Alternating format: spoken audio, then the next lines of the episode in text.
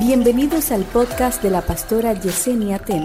A continuación, una palabra de salvación, restauración y vida de Dios. Vida de Dios.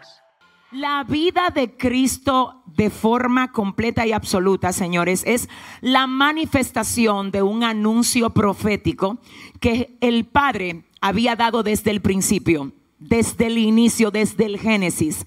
La primera profecía mesiánica la podemos encontrar en Génesis 3.15.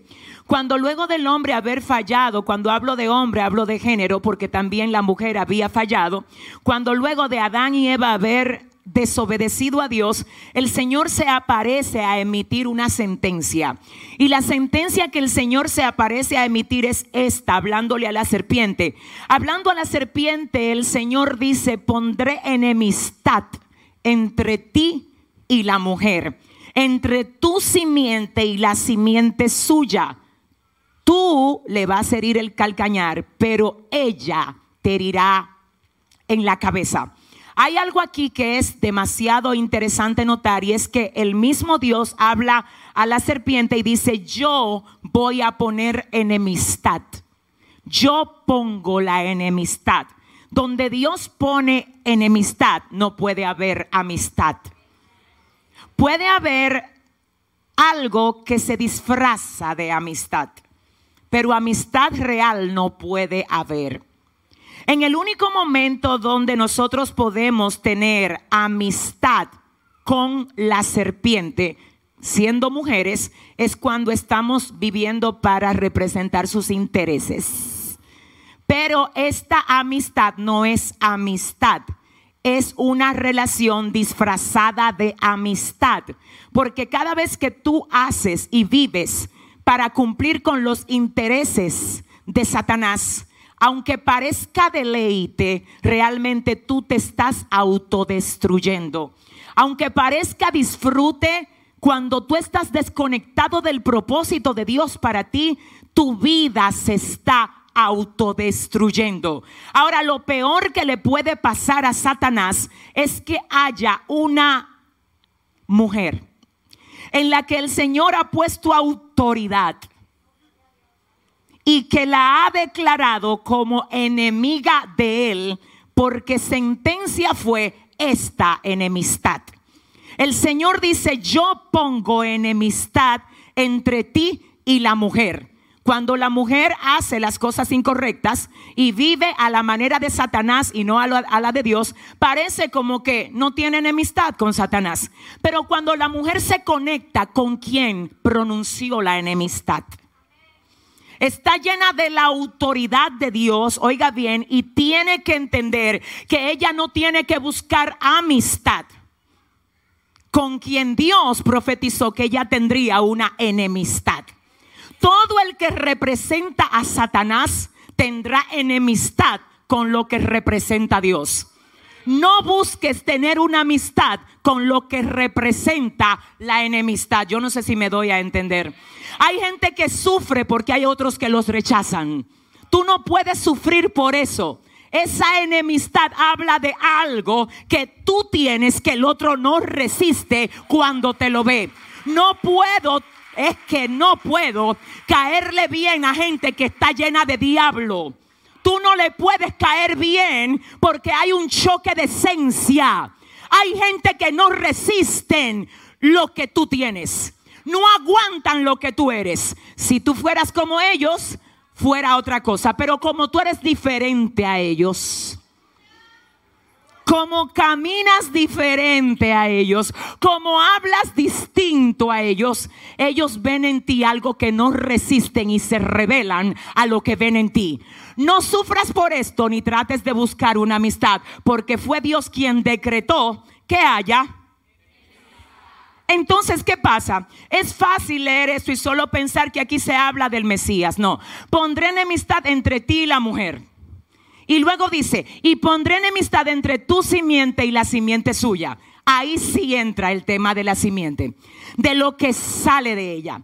Pero antes de que haya una enemistad entre simientes, hay una enemistad entre recipientes. My God, my God.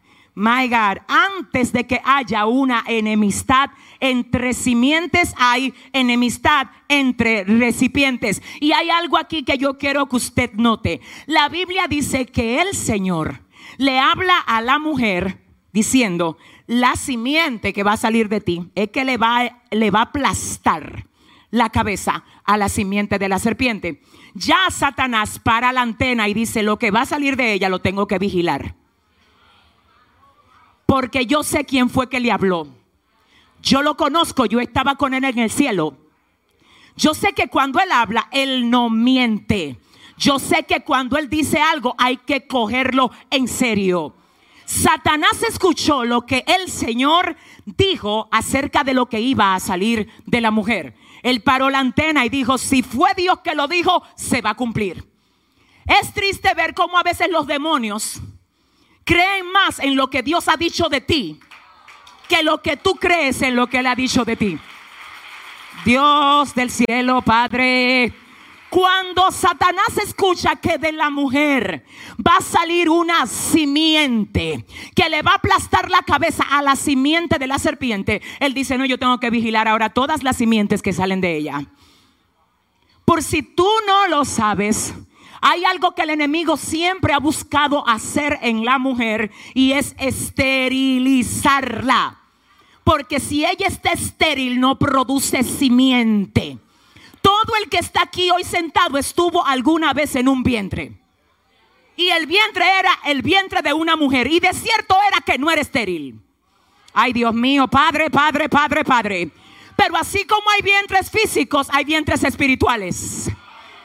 Y a veces el problema del enemigo no es que tú seas estéril físicamente, sino que tú lo seas espiritualmente. Hay gente aquí que pueden tener 10 hijos pero si el enemigo logra volverte estéril espiritualmente, créeme que él te va a llevar ventaja. Y hoy no le vine a hablar a mujeres, sino a todo el que entró a este lugar. Y vengo a profetizar que toda esterilidad espiritual queda quebrantada en el nombre de Jesús. ¿Quiénes dicen amén aquí? ¿Quiénes dicen amén aquí? La Biblia dice que el primer hijo que Eva tiene le pone por nombre Caín. Y el nombre de Caín se traduce como he concebido varón. ¿Por qué? Porque los comentaristas dicen que Eva pensó que esa era la simiente que iba a hacer que la simiente de la serpiente le fuera aplastada la cabeza, pero Caín no fue. Sino que Caín se llenó de odio en contra de su hermano Abel. Oiga esto, y dice la palabra que saliendo al campo, Caín mató a Abel. Así que cuando Eva creyó que era Caín, se equivocó. Pero también cuando pensó que era Abel, se equivocó. Porque Caín se llenó de odio y a Abel lo mató su hermano. Ahora, ¿qué fue lo que Eva hizo? ¿Qué es lo que haces tú cuando Dios te da a ti una promesa? Y tú crees que lo primero que pasa es parte del cumplimiento de lo que Dios te dijo. Porque cuando Dios te dice algo, no significa que lo primero que te pase será cumplimiento de lo que Él te dijo. Ese fue el error de Eva. Dice la palabra que ella llamó a su hijo Caín, diciendo, porque por voluntad de Dios he concebido varón. Pero el cumplimiento de la promesa no estuvo en Caín. Cuando Eva se da cuenta de cómo Caín va creciendo, quizás comenzó a decir, pero este no es. Luego va y produce a otro que se llama Abel. Cuando Abel muere, ella quizás esperaba que fuera en Abel que se cumpliera la promesa, pero Abel muere. ¿Qué haces tú? Cuando aquello que tú pensaste que era la respuesta de Dios no es. Cuando tú pensaste que ahí venía, pero dobló y no llegó a ti. Cuando tú decías, estoy seguro que es en este año que Dios lo va a hacer. Pero llegó el 31 de diciembre y no es. ¿Qué pasa contigo cuando luego de tu ver que eso no era, esperaste otra vez y llegó a ti uno que se llamaba Abel? Abel parecía que era la promesa. Cuando comenzaste a conocer a Abel, dijiste, este tiene que ser, pero un día mataron a Abel. ¿Qué haces tú cuando algo que tú pensaste que era el cumplimiento de la promesa deja de ser? Cuando pierde vida, cuando muere, cuando se cierra, cuando tú ya habías testificado que ese era. Ay, tú se lo habías dicho a dos o tres, pero murió Abel. ¿Sabes lo que hizo Eva? Eva dijo, quien me habló el que me habló, el que me habló, esto no lo sorprendió. Y fue él que me dijo que de mí va a salir una simiente, óigame, ay, ay, ay, ay, ay, que le va a aplastar la cabeza a la simiente de la serpiente. Cuando vemos el tema de Eva, sabemos que estamos hablando del diseño base. Porque literalmente la simiente que le aplasta la cabeza a la serpiente no sale de Eva, literalmente, sino del diseño de la mujer a través de María, ¿verdad que sí? Ahora bien, ¿qué pasa? ¿Qué hace Eva cuando no es Caín y cuando no es Abel? ¿Qué hizo Eva? Eva siguió produciendo. Eva dijo, voy a volver a dar a luz otra vez. Lo primero que Dios quiere establecer en la gente que está aquí es, déjate de estar mirando cómo tu escenario se ve. Levántate y vuelve a producir otra vez. Ah, Dios mío. Déjate de estar pensando en lo que no era, Dios mío. Y comienza ahora, Dios, a creer a lo que yo te he hablado. Porque ciertamente yo no me arrepiento de lo que yo he dicho que voy a hacer.